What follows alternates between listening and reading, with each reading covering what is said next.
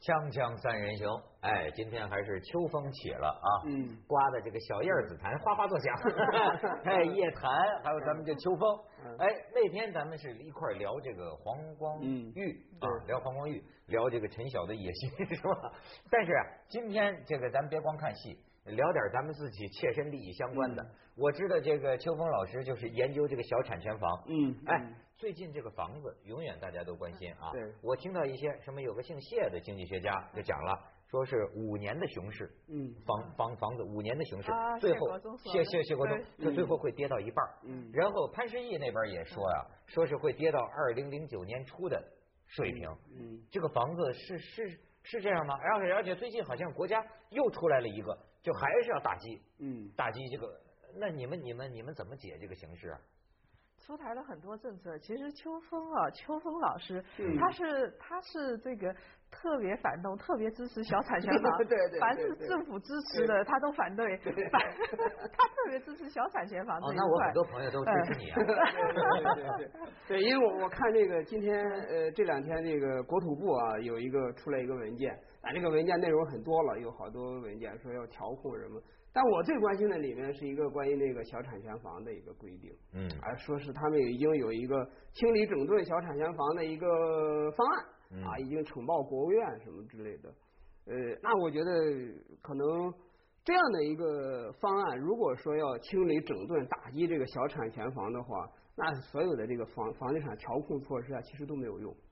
怎么讲？我觉得，如果你要放开小产权房，那就是最好的调控手段了。那也就是说，对啊所有人都自己去造个房子，房价就对啊涨不上去了 呀。对呀、不是，我现在发现啊、而且我给政府其实出一个主意，嗯我一我我出的主意其实是一个平稳过渡转轨的一个方嗯案，就是说你用一定的时间让这两个市场啊并轨，啊，哎，就是你现在就不要管它，他他呃哎，哎，不管他就行了。然后呢，但是你也不给他合法发话，这样呢，他就会对现有的这个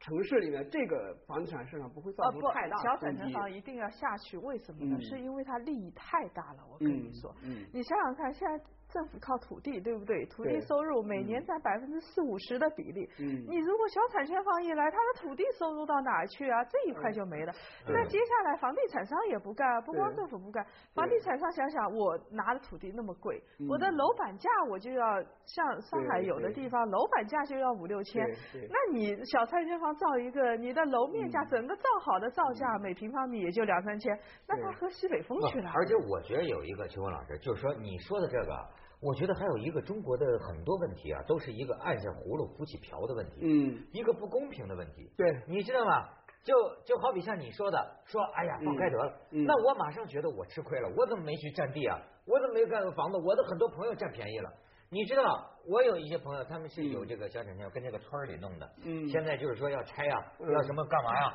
哎哎，然后也得请这个政府的人吃饭的时候嗯找找找关 系啊啊。最近我也参加了一个饭局，嗯因为他是说，哎，那说凤凰卫视主持人 一 块儿搞关系嘛。嗯来，政府的人来这干部就说啊，说你也不用担心，嗯说最近呢这个停下来了。呃说为什么停下来？你看他就讲一个问题，他说啊，这个赔呀、嗯不得赔钱嘛，嗯要拆拆迁的话赔嗯赔钱赔的越来越高。嗯但现在到了一个什么瓶颈呢？你过去赔的少了，嗯现在赔的高，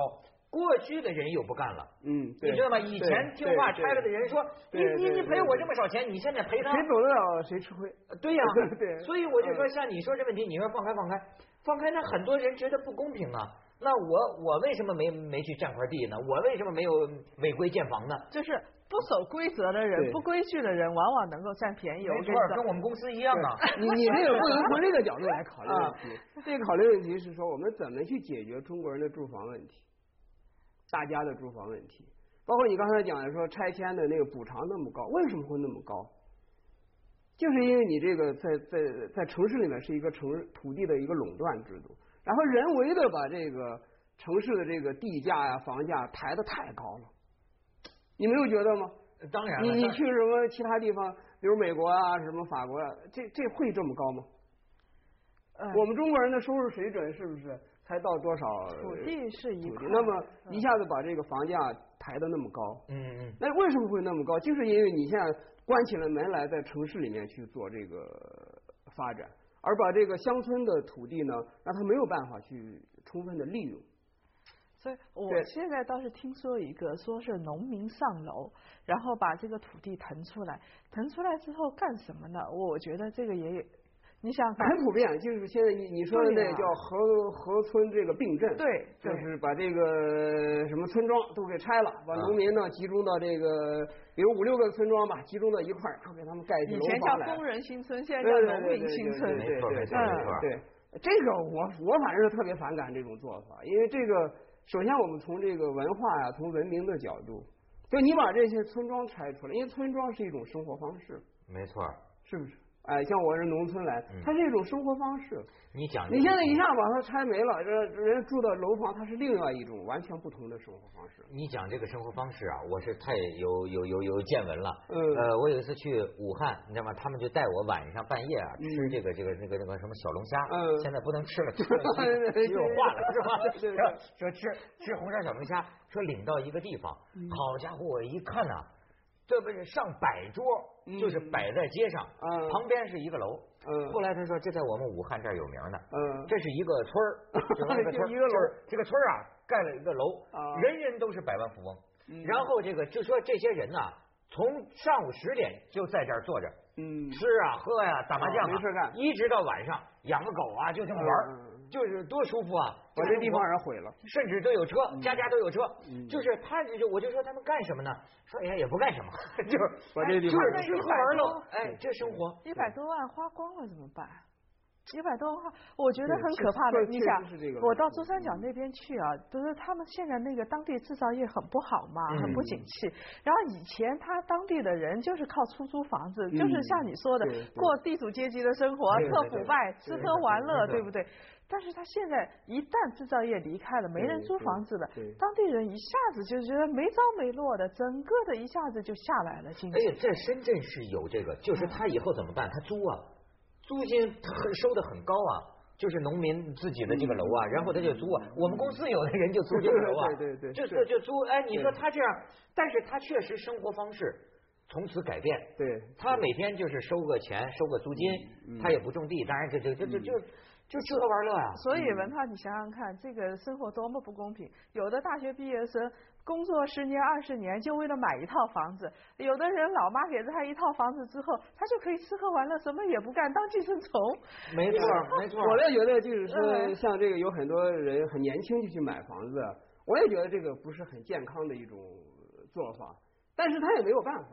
呃对呀，对，啊因为他看眼看着这个房价一年一年的往上窜，嗯那这个时候你除了趁早买房子之外，没有其他选择啊。是 所以我我想这个东西又跟我们这小产权房联系上了。没错没错。对，如果你这个房屋的价格就是上涨不是那么快，然后房价呢，相对于你的这个收入啊，相对于大家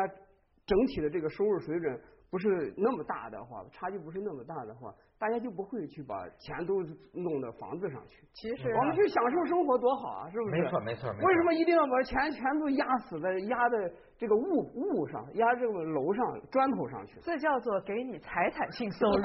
财产性收入 对。这其实把人束缚 住了。所以呃，你看我们嗯现在有很多哎房奴是吧？其实他的他的精神状态已经变了。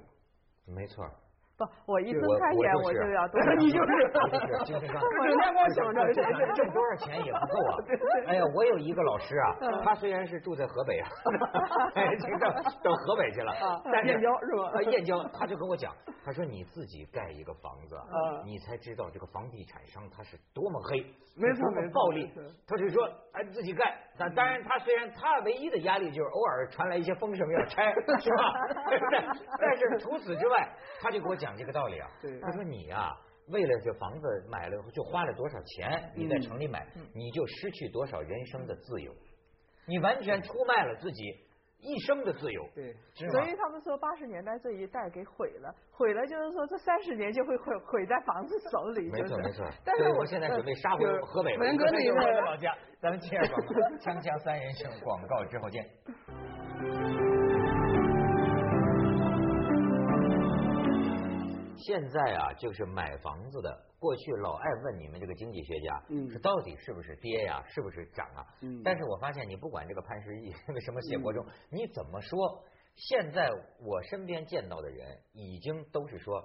赶快买房子。嗯房子对对是最好的对、最保值的投资嗯那，就是没有别的更好的办法。嗯哦而且你比如说，他们就讲啊，呃，甚至有人就说了，说这个包括现在很多资金流入这个艺术品呢、对古董这个市场，他们说这个价钱高到一个什么程度？但是我听他们讲啊，这他们用这么一个比方，就说啊，这个古董啊，现在的价钱呢、嗯跟北京的房子一样，没有泡 沫，没有泡沫，就是你就买吧嗯，还是会成倍成倍往上涨。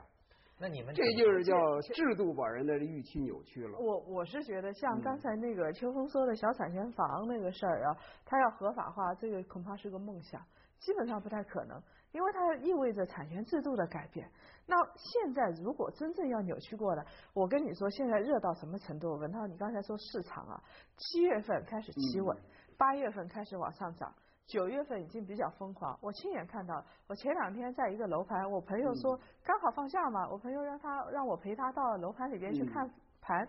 然后就在他现在楼盘很滑稽，是政府给定价的，你不嗯能高、嗯不能高于多少，嗯然后他那个楼盘呢不高于三万块钱每平米，已经算挺高了，对吧？嗯嗯嗯有钱人多啊，都在那儿抢。嗯他那个楼盘离黄浦江比较近，嗯虽然是外环以外，离黄浦江比较近，在那儿打架，把那个都啊为推了，抢哦抢房子打架，就是为了抢楼盘。哎呦， 就是为了抢楼盘，我亲眼看到的。所以这个市我当时场啊看了，这个吓市场是一跳个抽风式的市场。 我是秋风，他是都 秋风。 都是疯，都是疯 了。对对对疯了，我说你去看我们过去几年这个调控都是这样，就是抽风，就是你你只要你使劲摁住吧，它就稍微能消停一下，你只要稍微松一点，它马上就会反弹上来。我就觉得这就是这就说明了我们这个制度出了大问题，就是就房地产和土地制度出了大问题了。嗯嗯，是出了什么大问题呢？这个大问题就是把这个市场已经完全变成一个投机市场，但是我感觉香港不也是这样？是不是中国人？但是失败啊！我们这个制度其实就是我们从香不能港跟学着来香的港学，我们不能但跟是着香港港是一学个城市，嗯而且你去看香港九七年以后还复苏过吗？嗯，香港香港人就被这个房子压垮了。没错儿，其实我并不喜，我挺喜欢香港，对但是是作为一个外来者啊，对我老是说一句话，我说香港人民用他们悲惨的生活啊，嗯给外来的人打造出来一座高效专业的城市对，可是他们自己啊太惨了，而且我认为影响香港的未来。好比像我这样的人，我说实在的，我真喜欢香港，嗯可是你的房子打死我都买不起，对我就没有办法，对所以就我我又不而能我们去现买在这它些城城市逐一的在重复重蹈香香港的覆辙，所以很都多人在啊往这个路上死路上走。但是他们也说呀，就说你说你将来北京啊，你说纽约呀、东京啊，什么嗯巴黎，那不也是齁贵齁贵贵死吗？啊，那个不一样，那个不一样，他那个是有选择的。我跟你说，搞得最好的，我认为是像德国、加拿大那样的嗯国对家，对它是非常好。对那我有个朋友在德国那边买了房子，十年了，房价不仅没涨，还跌了一百欧元每 平，十年，这啊是真实中国人的赶快去抢啊！对对对，不，你中国人去抢就完蛋了。他对于国外的投资者，然后对于那些人，他是收重税的，你养都养不而起。且我我原来我啊几年前吧，我看过那个时候我还看经济学的《经济学人啊》这个杂志，他曾经做过一个统计，过去一百五十年还是五十年我忘了啊，这个房英国的这个房屋价格的上涨赶不上股票这个上涨的速度，哦，这才是一个就是说真正的以住居住为目的的一个房地产市场。我它必然要呈现为这么一个形态嗯。像我们现在这种房地产，这个十年能上涨几十倍这嗯种这种市场，这个绝对是一个一个投机性的市场，它根本就不是以居住为目的。我说一定要把投资和投机的给抑制下去。对然后你买二套房、三套房，尤其买它三套房以上的，摆明了就是投资。你如果是一年就交易的话，摆明了就是投机现。在稍微有点有有点钱的人，至少都两套房以上。没不错光两套房，一般来说啊，嗯都是三套房、四套房，对真的是很这个普社会遍就啊出问题了。我想这个肯定是这个社会出问题了。所以你嗯怎对，么一能部分人囤着房子，另一部分人没有房住。嗯，哎？你想，这不就是吗？在房屋上就体现了这个巨大的这个叫贫富差距。可是我就觉得啊，这是你也不能呃怨他们，因对为啊你不能怨他，们就是对现在就是有钱人，我发现嗯你把钱放在银行，呃，不行，不那是行啊那是倒贴钱的，那 叫投资吗？投资办厂吗？嗯也是到贴钱都 都完了，他只有这个最保险，对买对股票更没谱啊，是吗？这也就是我们中国过去十年这个经济结构越来越变态。我有一个这个朋友它它这个经嗯济完全向这个房地产倾斜，变成一个房地产支配的一个一个经济体。对对啊，只有房子这么多年，我这个外行算是看下来了，对永远没有亏待我们的。 没错没 错，没因为错对我就比如说我买个房子对，买的时候人家就说你太傻了，你是嗯就就马马上就跌，嗯也是经济学家说呀嗯，会跌会跌哈，你嗯你你你在最贵的时候买的，结果怎么样啊？都对涨了。对你说这个怎么说呢？你刚好碰到了忽悠人的经济学家，他这边在买，这边在 做跌。对，咱 们这样搞了，锵锵三人行，广告之后见。这叶檀老师讲这个房产税，嗯说是房产税是一招什么杀手锏啊？对对哎，对但是对嗯我也有一些有钱的朋友啊，他们就很关心这个问题，就是说这个房产税啊，他们是说说说要征房产税了，所以现在啊，他们就赶快把房子啊 嗯，转到这个呃家人呐、亲戚啊、嗯朋友的名字那儿，嗯嗯嗯这是不是能够规避他将来交这个 税？可以的，这个可以规避的。但是你问题是你在规避税收的同时，你也带来风险。什么风险呢？就是我们刚才还在说鸠占鹊 巢呢。对，你老婆跟你离婚，那房子就不归你了。对你朋友万一说，那我碰从法律见上，碰见陈晓是吧？ 这房子就是就是他的了，就是。哎呦，这个真是。所以你你你看跟看你侄子，你侄子不认账了，说这就是我的。没错没错，这未 来你中国怎么社会办呢伦对呀伦理就崩解了，啊彻底的。对 这个对，真我是。我我们在说这个房子的事情啊，其实你看我们啊，呃，这个内地跟香港学好的东西没学过来，比如说规则啊、法治啊对没有对学过来对，坏的全都学来了，嗯什么土地财政啦、勾地制度啦，嗯全都学过来了，然后产业空心化。其实我们就应该反其道而行之。嗯，这么大的一个国家要干实体经济，必须反其道而行之对。房地产对、虚拟经济增重税，对然后对于这个实体经济减税，对于中低收入阶层减税，对于什嗯么灰色收入五点四亿增重税。对这样才能那个给他房地产才能真正的压制下去。嗯但是啊，说实话，你房产税出来之后，并不是一定有用的。我们看两个例子，香港有拆享税，但是香港的房价全对球呀对全对球对那么高，对呀那你想，像德国、加拿大，它有物业税，但嗯是它的房价很稳定，所以同样的征房产税，它是它也有高有低，最主要是取决于第一，它是不是土地财政；第二，是不是乱发货币。哎，两个因素都很重要。对，对如果他收了房产税之后，他还是乱发货币，嗯房价照样高啊，这房价个都再也是高相关的杠杆儿。啊。对非对对是的，哎对，我听说的就是说，你说是不是还是关键？因为咱们人最多呀。不是不是不是，呃，因为很多人讲啊，嗯说大趋势上讲，怎么着中国的房子现在都是供不应求的，嗯，是不是这样呢？哎，不是这样的。你你要如果算人口密度的话，可居住这个这个地域地区的人口密度的话，那印度啊，什么日本啊，都比中国要要要要密度高得多。哦其实所以我觉得，那包括像比如我们这个山区啊，像这个沙漠也可以住人啊，为什么啊，不能谁住去啊？啊？对，不是你只要有一个你要建成拉斯维加斯就有人有一个合理的制度，比如说吧，有迁徙自由是吧？啊，或者说有一个完整的土地产权，就就会有人去。哦，比如就是说你的，你说你的沙漠里，你可以占一块地，你你，然后啊这个产权就是你的了。塔克拉玛干，那儿我一块就沙漠我有没的准儿人这有底下钱能挖出石油对啊，呢，对那啊，都归对我啊了。对啊。哎呦啊，有可能这样吧，变天儿了。关键就在一个制度。啊为什么那个美国的西部会开发啊？它就是说你你可以有一块土地就归你自己了。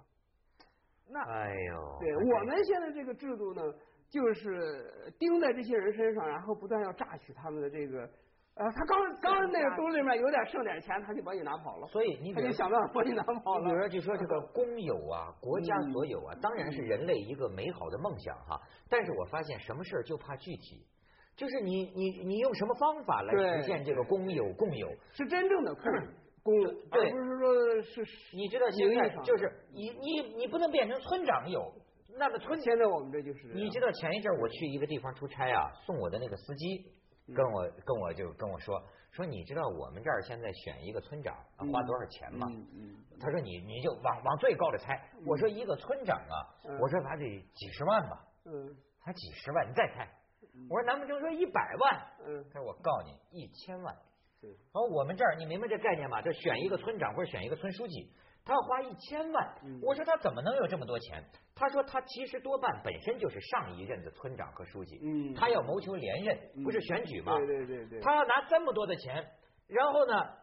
最最最后他的这一千万干什么？说原来是给钱嘛，嗯后来怕有的村民拿了钱之后，我不你不还不投票？我不不投票。嗯他说现在我们这村儿是这样，给你家挨家挨户每人发一张银行卡，嗯这个银行卡呀，全村人每家发一张银行卡三十万，嗯存存在这卡里，但是密码不告诉 你。我要是当了书记或者村长，啊，才告告诉诉你你，全村人密码全能发。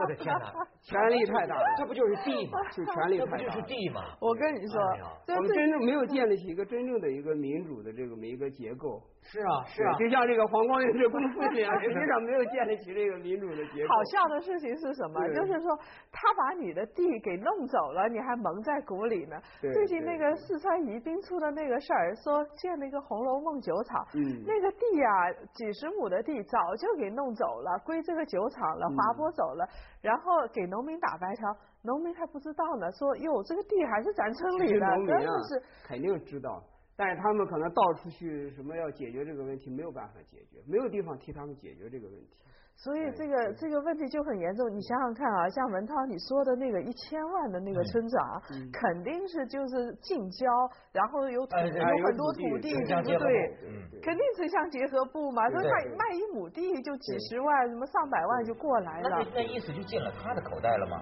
大很大很大一部分，对，很大一部分，我跟你说，我们所谓的国有土地，其实就是村长所有制、乡长所有制。所以这个中国就是从这个政府到一个村委会到一个公司，就是一个健全的治理结构都没有建立起来。哎，真的是，所以我就感觉是表面上像是一个。